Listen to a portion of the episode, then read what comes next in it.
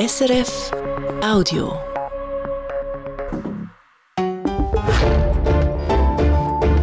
SRF 1. Die Samstagsrundschau mit Dominik Mayer. 5% mehr Lohn für alle hat der Gewerkschaftsbund für das Jahr verlangt. Bekommen haben die meisten Leute nicht mal die Hälfte. Und ausgerechnet die Gewerkschaftsinitiative für eine 13. AHV-Monatsrente könnte für die jüngeren Leute weniger Lohn bedeuten. Reden wir darüber mit dem Chefökonom vom Gewerkschaftsbund, Daniel Lampard. Willkommen. Grüezi, Meier. Herr Lampard, in diesen Tagen kommt der erste Lohn vom Jahr aufs Konto. Wie viel ist euer Lohn auf? Mein Lohn ist 1%, weil wir äh, an die Lohnerhöhungen vom Bundespersonal gekoppelt sind. Und da ist äh, Bundesrätin Keller-Sutter extrem auf der Bremse gestanden. Es hat ja nicht einmal Teuerung gegeben. Das ist für mich nicht schlimm, aber schlimm ist für das Bundespersonal, weil äh, dort haben wir in den letzten Jahren bei den Lohnerhöhungen eindeutig zu wenig gehabt. Den meisten Leuten geht es einfach ein besser. Im Schnitt sind die Löhne um ein mehr als 2% aufgegangen. Heißt aber gleich, wenn man die Teuerung anschaut, kennen wir alle, beim Wohnen, beim Strom, beim Einkaufen, Lebensmittel. Die Teuerung frisst fast die ganze Erhöhung wieder weg. Warum haben Gewerkschafterinnen und Gewerkschafter, ja, ich sage mal so, so schlecht verhandelt? Wir haben nicht schlecht verhandelt. Das ist eine ganz eine erstaunlich harte Ausgangslage, müssen wir sagen. Äh, die Situation der Leute hat sich ja wirklich verschlimmert von der Finanzseite her. Wir haben Teuerung, also die Preise sind etwa 6% gestiegen, Krankenkassenprämie 15%, Familie Gut, über mehrere Jahre, das war jetzt nicht letztes Jahr. Gewesen. Nein, nein, das ist jetzt über mehrere Jahre, man könnte dann auch zurückschauen, genau. Eine Familie zahlt heute 1000 Franken für Krankenkassenprämie und es kommt noch mehr auf uns zu, das sind Mieten, die steigen, oder? Dann ja viele 10% Mieterhöhung jetzt in einem Jahr. Das ist die Ausgangslage und äh, Teuerung ist nicht einfach etwas, das vom Himmel geht, sondern es sind die Arbeitgeber, die die Preise erhöhen. Und was passiert ist in dieser Lohnrunde, ist etwas, das wir nicht kennt und was früher auch nicht gegeben hat, nämlich, dass ein Arbeitgeber den Preis erhöht, aber seinen Leuten, seinen Arbeitnehmenden den Teuerungsausgleich nicht gibt. Gut, im Schnitt ist ja jetzt die Teuerung ausgeglichen für die Leute. Ja, das schon, im Schnitt. Aber wir haben natürlich gute Abschlüsse gehabt, wie Coop, wo jetzt auch äh, die Mitarbeiter von Coop gefunden haben, es längt äh, und sehr gut verhandelt haben. Dort haben wir äh, zum Teil über 5 Prozent. Kabinenpersonal Swiss hat ja auch sehr kämpferisch äh, eine Gesamtarbeitsvertragsverhandlung gemacht. Die haben den ersten GAV abgelehnt. Die haben etwa 10 Prozent. Aber im Bau, muss man sagen, haben wir Baumeister, die Preise gesetzt haben und die gesagt haben, es gibt schlicht und einfach nichts Gut, die Baumeister zum genau sein, die sagen, es gibt nichts einfach pauschal für alle. Man tut Firma für Firma aushandeln. Ja, das sind individuelle Lohnerhöhungen, die es vielleicht gibt. Was wir brauchen, und das ist im Bau, wir haben einen Gesamtarbeitsvertrag, wo dort drin sind Mindestlöhne festgelegt und viele werden, vor allem die Arbeiter, zu diesen Mindestlöhnen eingestellt. Zeigt er das Fazit so in der Vorschau zu dieser Sendung und er hat gesagt, Fazit, nach dem Lohnherbst ist, wir müssen kämpferischer werden. Das ist jetzt mal gratis gesagt. Was heißt das? Gibt es jetzt also ein Streikjahr dieses Jahr? Ja, wir haben früher gesagt, das längt nicht. Das ist äh, erschreckend hart von zahlreichen Arbeitgebern. Und ich habe Rückmeldungen bekommen, jetzt da vom Bau, von Pensionierten, die gesagt haben, was die Jungen da machen, die jungen Arbeitgeber, das geht gar nicht. Es ist selbstverständlich, dass wenn man Preise setzt, dass wenn man auch Geld verdient, und das tut man, dass man da die Arbeitnehmenden entsprechend beteiligt und auch die Löhne und am Gesamtarbeitsvertrag gut tut. Oder? Also da gibt es auch Spannungen jetzt auf der Arbeitgeberseite und für uns ist klar, dass wenn wir so harte Positionen haben auf der Arbeitgeberseite gegenüber, dann müssen wir anders verhandeln. Und äh, das heißt anders verhandeln, heißt kämpferischer. Und das bedeutet nicht, dass wir jetzt gehen, streiken. Streiken, das ist immer das Letzte, oder? sondern äh, wir können ganz anders machen. Wir können Aktionen machen, es gibt Protestpausen. Äh, wir tun natürlich mit den Leuten das zusammen entwickeln in den Betrieb und den Branchen. Oder? Die Leute müssen sagen, was sie wollen. Aber was ich höre, ist schon, der Unmut ist eindeutig gestiegen und die Leute finden, jetzt muss etwas gehen. Gut, also Protestpausen und so, das hat es ja immer schon gegeben. Also wo ist das Kämpferische? Das Kämpferischere? Ja, es ist so, dass Protestpausen, oder? wenn man eine normale Lohnverhandlung hat, dann muss man eigentlich nicht mit so Sachen rein, sondern dann ist klar, äh, da muss etwas geben und dann äh, findet man sich auch. Oder? Aber ähm, das ist offenbar so, dass man den Arbeitgeber in diesen Branchen, äh, wo nichts geht, dass man dort muss wehtun muss. Und die Frage ist, wie viel? Gleichzeitig sagen wir jetzt schon Streik. Nein, also äh, von dem reden wir jetzt nicht. Ähm, also wir sehen ja gerade in Deutschland, was ein Streik alles kann auslösen kann. Also da kann eigentlich jetzt der Arbeitgeber schon entspannen. Die Eskalation, mit der droht ihr nicht. Ja, Streik ist immer auch etwas, oder? Wenn die Leute finden, es längt nicht, äh, jetzt muss man die Arbeit niederlegen, dann tut man die Arbeit niederlegen. Aber mit einem Streik tut man nicht billig drohen, oder? sondern ein Streik, das ist etwas, das von den Leuten her muss kommen und äh, das ist etwas sehr Anspruchsvolles. Aber wenn wir feststellen, oder, dass wir wirklich systematisch den Leuten nicht das geben was ihnen zusteht, dann, nachher, äh, dann haben wir natürlich grossen Unmut, wo äh, dann auch verschieden sich wird, wird niederschlagen, von Protestpausen bis vielleicht Streiks.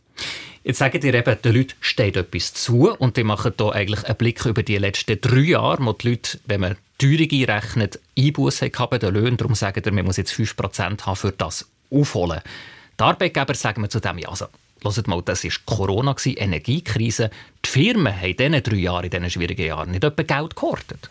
Geld gehortet, äh, weiß ich nicht. Weil die Realität ist einfach, dass viele Firmen jetzt die Teuerung genutzt haben, um die Preise einmal zu tun. Oder? Das hat man mir ja gesagt. Sie haben ja Kosten auch gehabt, also die Energiekrise. Ja, ja. Nein, nein, es ist nicht so, dass die Teuerung äh, die ist zum Teil durch einen Kostenschub in gewissen Branchen ausgelöst worden. Gleichzeitig ist natürlich die Konjunktur genial für die Arbeitgeber, zum Preise zu Und ähm, es haben mir X-Arbeitgeber im Gespräch gesagt, ja, das ist jetzt auf der Zeitpunkt, um die Preiskorrekturen, wie sie dem gesagt haben, sie haben da ein bisschen komische Wörter, um sich ein bisschen versteckt, um die Preiskorrekturen vorzunehmen. Sprich, äh, man hat schon lange gedacht, man würde gerne mal mit den Preisen schauen und jetzt hat man das einfach genutzt.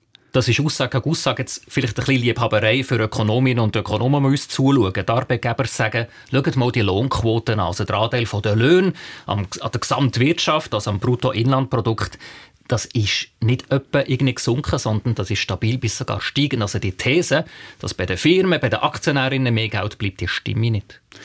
Gut, ich würde da nicht auf die Lohnquote schauen. Das ist, wir wissen genau, wie die Löhne sind, wie das Bruttoinlandprodukt ist, das wissen wir nicht. Und die Realität ist, es ist ein Lohnshare aufgegangen, oder? Und in der Lohnquote sind da Top-Einkommen drin. Und wer äh, sehr stark zugelegt hat, und da muss man ja sagen, die, die Abzockerinitiative und so hat ja überhaupt nicht gewirkt, wie wir gewusst haben. Wer zugelegt hat, das sind vor allem die oben, die Führungskräfte. Dort haben wir wieder starke Lohnzuwächse. Und gerade bei langjährige Mitarbeiterinnen und Mitarbeiter, die im Betrieb Leistungsträgerinnen sind, aber die vielleicht nicht einfach davon laufen können, weil sie schon 55 sind, haben wir an vielen Orten, im Detailhandel, in der Industrie, aber auch im Bau, Lohnstillstand. Das sind die Leute, die krampfen, die führen die Jungen ein und beim Lohn geht nichts. Die machen ja ein kleines Trick, indem wir einfach auf die drei schwierigen Jahre Corona-Energiekrise schauen. Und die wissen ja auch, wenn man über die letzten zehn Jahre schaut, also ein bisschen mehr aufspannt, dann ist unter dem Strich, auch wenn man Teuerung einrechnet, haben die Leute mehr Lohn bekommen. Es gibt äh, eine Reallohnerhöhung in all diesen Branchen insgesamt, wo wir Gesamtarbeitsverträge haben, also wo wir verhandeln. In den Branchen, wo wir nicht verhandeln oder gesamtwirtschaftlich ist es so, dass nach Abzug von der Teuerung immer noch ein Minussumme ist. Und jetzt? Also wenn man die Gesamtwirtschaft anschaut, ist es nach Abzug von der Teuerung ein Plus? Es geht ja nicht nur um einen Teuerungsausgleich, sondern die Firmen verdienen ja immer mehr Geld pro Arbeitnehmer, äh, weil sie investieren, weil äh, die Leute besser arbeiten, besser ausgebildet sind. Wir Ökonomen sagen dem Produktivität, oder? Und die steigt pro Jahr etwa um 1%. Und das bedeutet, dass die Löhne nach Abzug von der Teuerung oder zusätzlich zu der Teuerung jedes Jahr um 1% steigen Das ist die Beteiligung am Produktivitätszuwachs. Das haben die Leute auch verdient. Das hat man auch immer gegeben, den Arbeitnehmenden. Und äh, wenn man das nicht gibt, dann ist es so, dass der Anteil der Arbeitgeber steigt. Vielleicht lässt uns jetzt zum Beispiel Eva Jeisli zu, die Chefin von Swiss Tools, also eine typische Exportindustriefirma, die kürzlich bei uns auf SRF gesagt hat, schon um die Entwicklung des Franken in den letzten Wochen gibt uns ein riesiges Problem im Export, unsere Margen brechen weg. Die Industrie die macht schon Kurzarbeit. Steht irgendwie jetzt quere Landschaft, äh, das Bild, das dir zeichnet, was alles sollte möglich sein bei den Firmen? Ja, man muss immer ein bisschen schauen, wie es aussieht. Äh, die starke Frankenaufwertung macht uns ja auch sehr grosse Sorgen, schon immer. Ähm, wir haben auch die Nationalbank immer kritisiert. Das ist nicht gut äh, für unsere Exportwirtschaft und auch für die Arbeitnehmenden im Export. Aber ähm, man kann jetzt nicht äh, im, im Bau die Löhne nicht erhöhen, nur weil wir eine Frankenaufwertung haben. Oder der Bau zum Beispiel, wenn man jetzt das wette, würde sogar profitieren, weil sie ja günstiger Material können einkaufen können. Äh, und Wir verhandeln immer so, verhandeln, dass wir es möglichst rausholen für die Leute und dass es fair ist. Und dort, wo es Problem gibt, selbstverständlich äh, sind wir nicht so blöd, dass wir ähm, äh, etwas verhandeln was gar nicht möglich ist. Also da gehört man auch ein bisschen Konsilianz. Ich möchte noch das Thema Löhne noch ein bisschen dort fokussieren. Der hat letztes Jahr die, äh, die Forderung lanciert, wer eine Lehre hat, soll mindestens 5000 Franken im Monat bekommen. Das wäre, ja, das ist bis zu 800, 900 Franken von der Realität gerade in Gewerbeberufen entfernt. Ist ein bisschen ruhig geworden um die Forderung. Ist im Moment nicht da, für das zu fordern.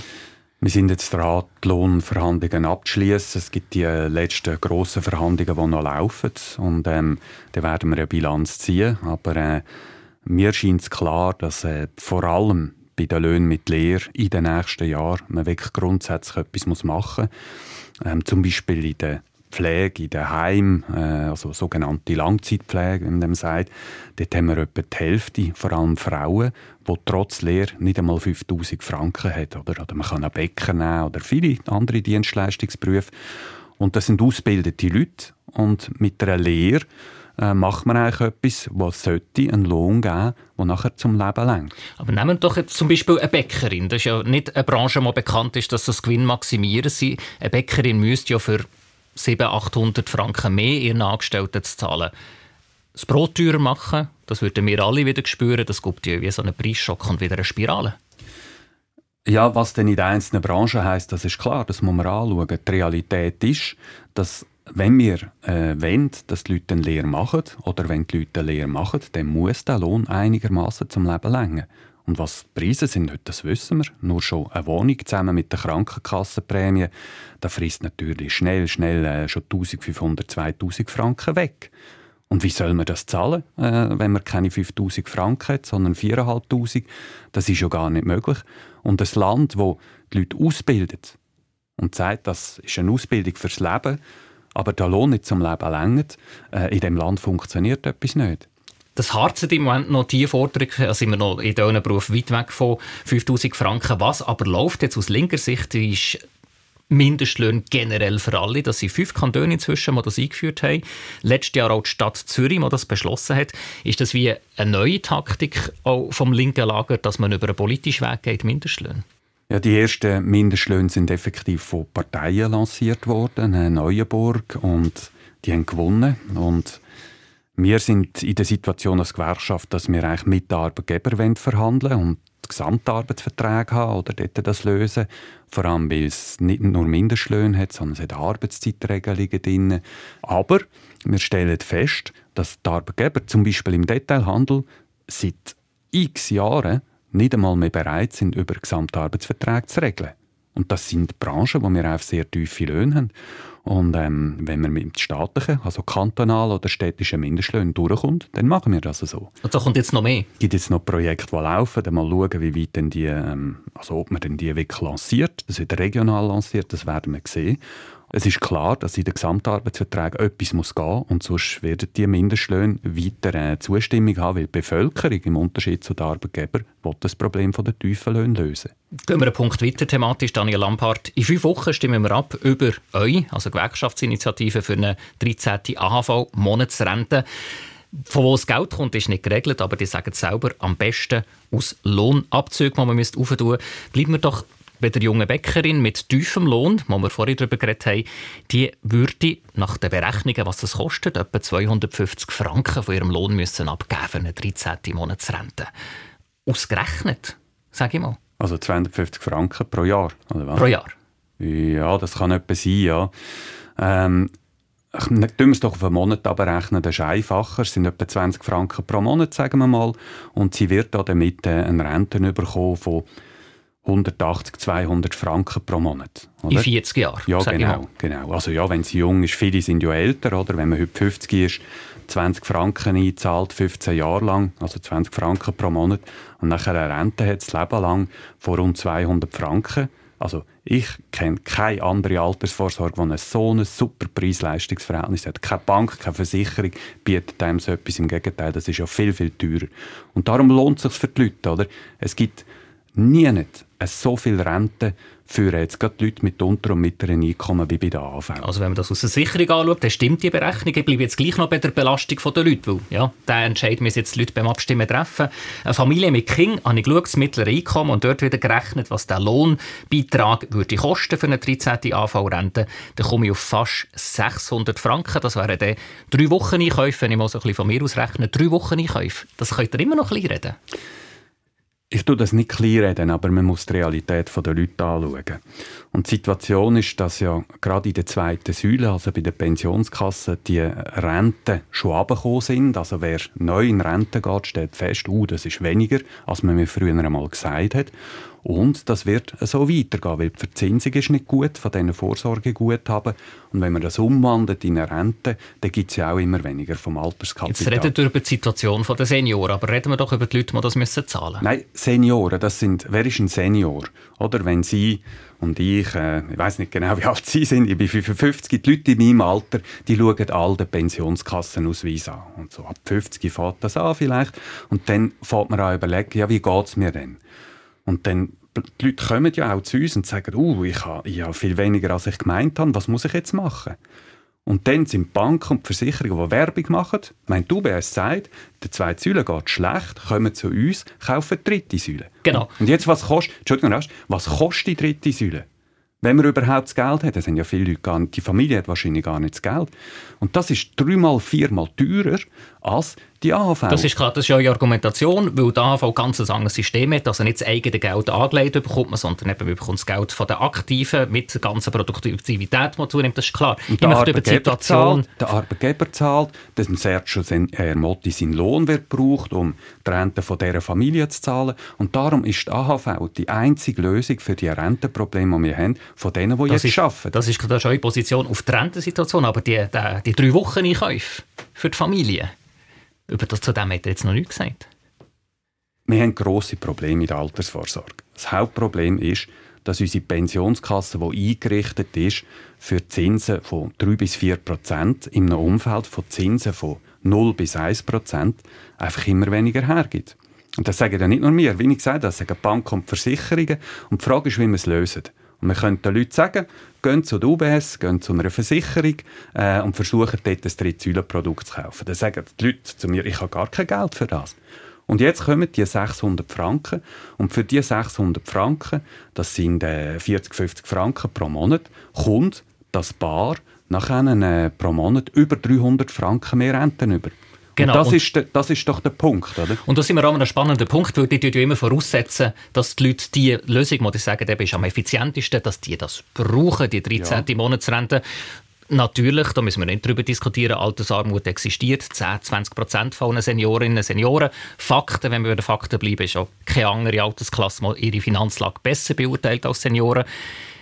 Warum macht euch das Argument, das ja faktenbasiert ist, dass es sehr viele Leute nicht brauchen, die Lösung, die eben die Jüngeren etwas kostet, so hässig ich im Abstimmungskampf? Nein, ich bin nicht hässig, ich bin einfach irritiert. Weil brauchen, äh, wir haben ja nicht, oder die Zeiten, wo, wo Altersarmut äh, das Hauptthema war, die ist schon vorbei. Sondern wir sind in einer Situation, wo wenn sie jetzt Maler sind zum Beispiel, dann haben sie äh, vielleicht 6000 Franken Lohn gehabt äh, dann ist eine Rente von 3'500 Franken bis 4'000 Franken das ist absolut normal. Und jetzt ist es so, dass äh, die Rente wird weniger, weil die Pensionskasse weniger hergeht und gleichzeitig steigt, steigt ihre Krankenkassenprämie, Miete und so weiter. Und das ist, da reden wir von der Mittelschicht, also von den ganz normalen Leuten, die eine Stiftung gemacht haben. Und die stellen fest, dass ihr Einkommen sinkt in einem Land, wo reicher wird, was besser geht. Und bei den Löhnen können wir umgehen, können wir Löhne verhandeln, aber bei den Renten kann man das nicht. Das wissen alle Leute, dass die AHV, das verschwiegen jetzt, dass die AHV eben Lohn- und Teuerungsentwicklung auch automatisch wieder gibt. Nein, verschwiegt das nicht. Das ist ja das Tolle an der AV. Und bei der Pensionskasse ist es so, wenn sie mal pensioniert sind, haben sie keinen Teuerungsausgleich. Das heisst, die Leute, die jetzt äh, in den letzten Jahren müssen leben vom Geld von ihrer Pensionskasse, die haben dort weniger real, weil die Preise gestiegen sind. Und die, die neu in Rente gehen, die haben sowieso weniger, weil auch die Pensionskassen weniger hergeben. Und darum gibt es einfach nur die Antwort, bei der AHV etwas zu machen. Der grosse Streitpunkt, eben Giesskannen ist so ein bisschen das Schlagwort, eben, dass es die Leute nicht brauchen. Und es ist auch ein Fakt, dass gemäßigte Linke, wie zum Beispiel der Rudolf Strahm, Ex-Preisüberwacher oder Elmar Lebergerber, Ex-Stappi von Zürich, ja sagen, es wäre gescheiter, mit ein weniger Geld gezielt Leute, die im unteren Bereich sind, von der Rente zu unterstützen. Und das hättet ihr ja im Parlament offenbar auch noch als Gegenvorschlag mal unterstützt.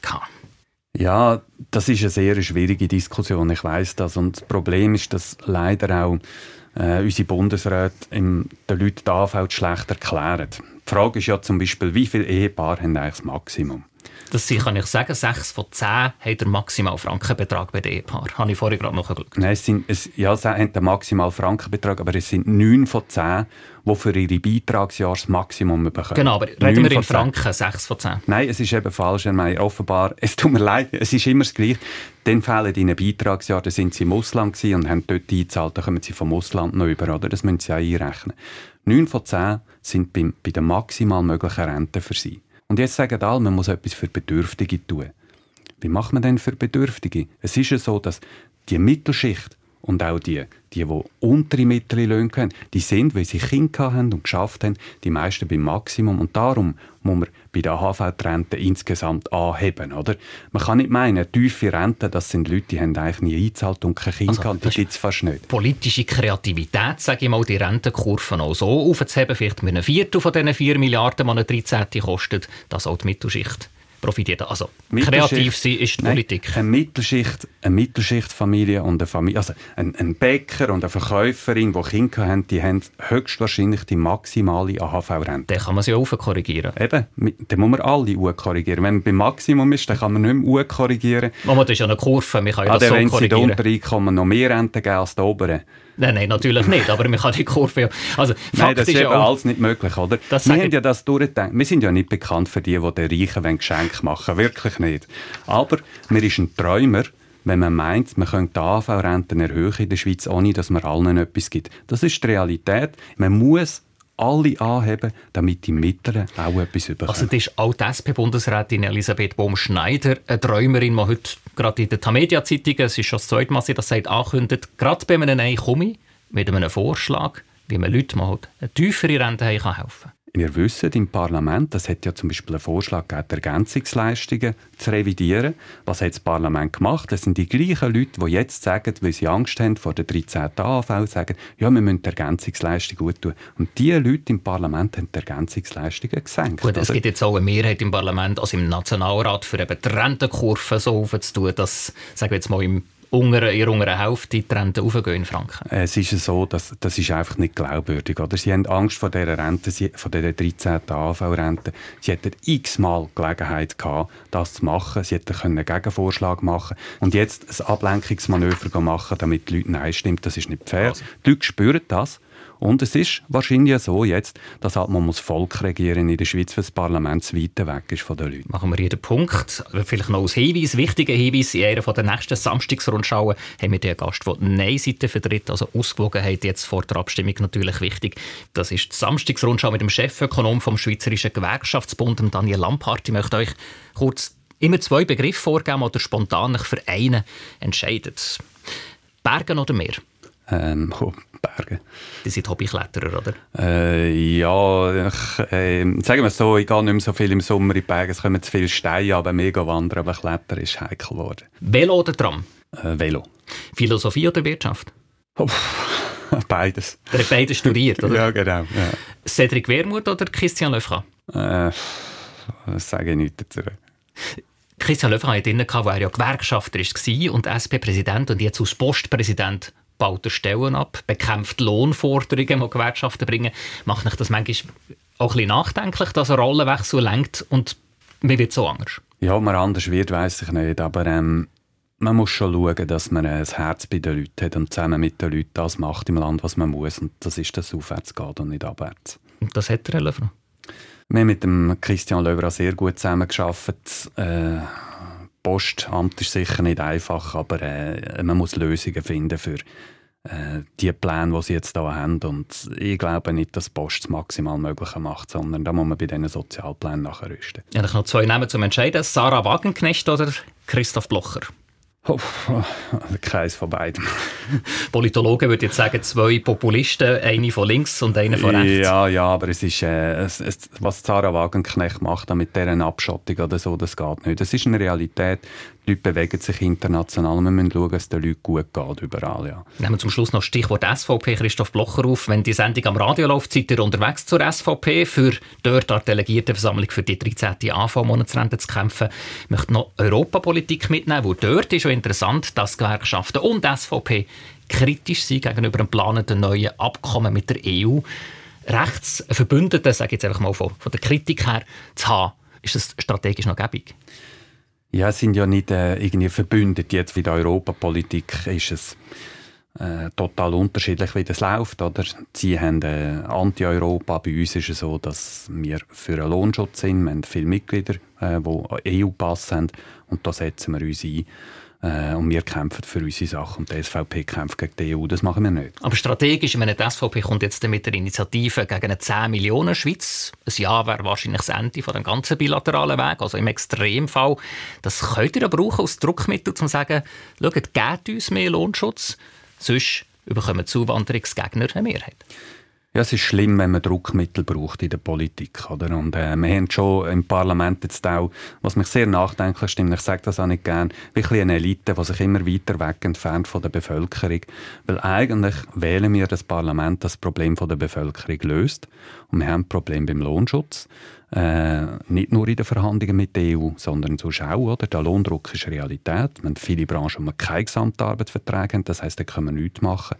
Und wir brauchen dort Fortschritt. Das heisst, besseren Lohnschutz statt schlechteren Lohnschutz. Und da ja einiges in den Vorverhandlungen, das ist ja kompliziert, wie das alles läuft, so viele Stufen, um den Überblick zu haben, einiges bekommen schon in Sachen Lohnschutz sind so Sachen wie das Prinzip, dass Schweizer Spesen für alle gelten, Schweizer Spesenansätze auch für einen Arbeiter, der aus Polen für einen Auftrag kommt, offen sind. Irgendwie tun sie ein bisschen noch machbar, oder? Ja, also die Verhandlungen mit der EU-Kommission sind sehr hart. Es gibt eine Reihe von Sachen, die offen sind. Das eine ist, dass man in der Schweiz muss Schweizer Spesen zahlen muss. Das sagt die EU-Kommission, das akzeptiert sie nicht, was völlig kein Mensch versteht. Oder? Deutschland sagt einfach, wir wenden das nicht an. Ja, genau. Das ist, es ist immer so in der EU, oder, dass die Länder zuerst das nicht anwenden was die Kommission oder was in diesen EU-Richtlinien drinsteht. Die Realität ist nachher, dass es Verfahren gibt, wo man die Länder zwingt, das umzusetzen. Und die Länder machen das nachher. Das heißt, das ist eine Frage von der Zeit, bis an Deutschland äh, wird müssen kippen. Und das ist für uns natürlich absolut undenkbar. Wenn in die Schweiz kommt, kann arbeiten und im Hotel muss übernachten, muss selbstverständlich das Hotel zahlt bekommen. Das ist ja logisch. Die EU offeriert ja auch wie so eine Garantie, dass künftige Verschlechterungen beim Lohnschutz die Schweiz nicht muss mitziehen muss. Also wenn es bedeutende Verschlechterungen sind. Irgendwie traut ihr dem noch nicht ganz, dieser Garantie, die die EU offeriert? Es geht ja nicht jetzt um künftige Verschlechterungen, sondern es geht um Verschlechterungen, die jetzt im Raum stehen. Wie gesagt, dass man äh, eben nicht mehr in der Schweiz Schweizer Spesen muss zahlen Und das hat nichts mit dem zu tun. Aber da, das muss man durchsetzen. Und gleichzeitig ist es so, dass wir Probleme lösen beim Lohnschutz, was es gibt. Und das eine ist, äh, wir müssen schauen, dass alle Löhne geschützt sind. Nicht nur die Löhne, die wir heute Gesamtarbeitsverträge haben. Und das andere ist auch, dass temporäre Arbeit ist ja Himmel geschossen oder? Die Arbeitgeber profitieren davon. Und das ist etwas, was zu weit geht, wenn man gerade jetzt zunehmend Ältere, die müssen temporär arbeiten, die sie nicht mehr finden. Und das heisst, die sind dann dort drin gefangen. Da muss man ein bisschen aufschlüsseln. Es gibt zwei Verhandlungstische, was die Schweiz mit der EU aushandelt. Und auch in der Schweiz sitzen die zusammen mit den Arbeitgebern und probieren in der Schweiz Massnahmen auszuhandeln, die das Ganze abfedern könnten. Das ist kein Poker, der am Laufen ist. Nein, es ist nicht ein Poker. Es ist der Versuch, das Problem zu lösen, das wir haben beim Lohnschutz. Äh, aber viele schauen das als einen Poker an. Ich weiß nicht genau, wo die sind. Weil wenn man an den Arbeitsplatz geht, mit den Leuten schauen, wenn man mit auf Lohnkontrolle geht, dann sieht man die Realität. Habe mit SP-Parlamentariern geredet. Ich gebe zu, wir sollten nicht einmal sehr EU-freundlich sein. Die ganze SP sagt ja aus Ziel EU-Beitritt.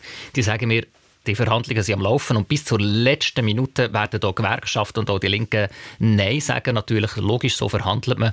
Aber es ist undenkbar, dass die Linke am Schluss Nein sagt zu einem Abkommen und damit den ganz bilateralen Weg gefährdet. der bilaterale Weg ist nicht gefördert, oder? sondern wir müssen ja schauen, dass es äh, den Leuten nützt in unserem Land, was wir machen. Und auch die bilateralen Verträge. Und ich sage, wir dürfen nicht nachgeben. Und wenn es den Leuten schadet, den Arbeitnehmenden schadet, werden wir nie etwas zustimmen. Daniel Lampard, zum Schluss vielleicht der mögliche Deal mit der EU. Das ist noch interessant, hat je nach Sympathie, wo man hat ja ganz viele Namen, jetzt wir auf, was es da gibt. Vertragspaket, recht neutral, positiv, Stabilisierungspaket oder bilaterale drei oder kommt aus der SVP Unterwerfungsvertrag. Gibt noch zum Schluss die Chance, noch einen eigenen Begriff zu lancieren? Ich bin da, passe mich immer an, was der Bund sagt, aber effektiv habe ich Mühe mit diesen Namen. Sie ändern so alle halb Jahr. Der Bund soll mal sagen, wie das Ding soll heißen, dann sage ich dem so. Das ist für mich nicht entscheidend. Entscheidend ist, dass es für die Arbeitnehmenden besser und nicht schlechter wird. Also Chance auf ein neues Etikett verpasst. Trotzdem danke Daniel Lampard, dass du Gast war in der Samstagsrundschau. Danke, Herr May.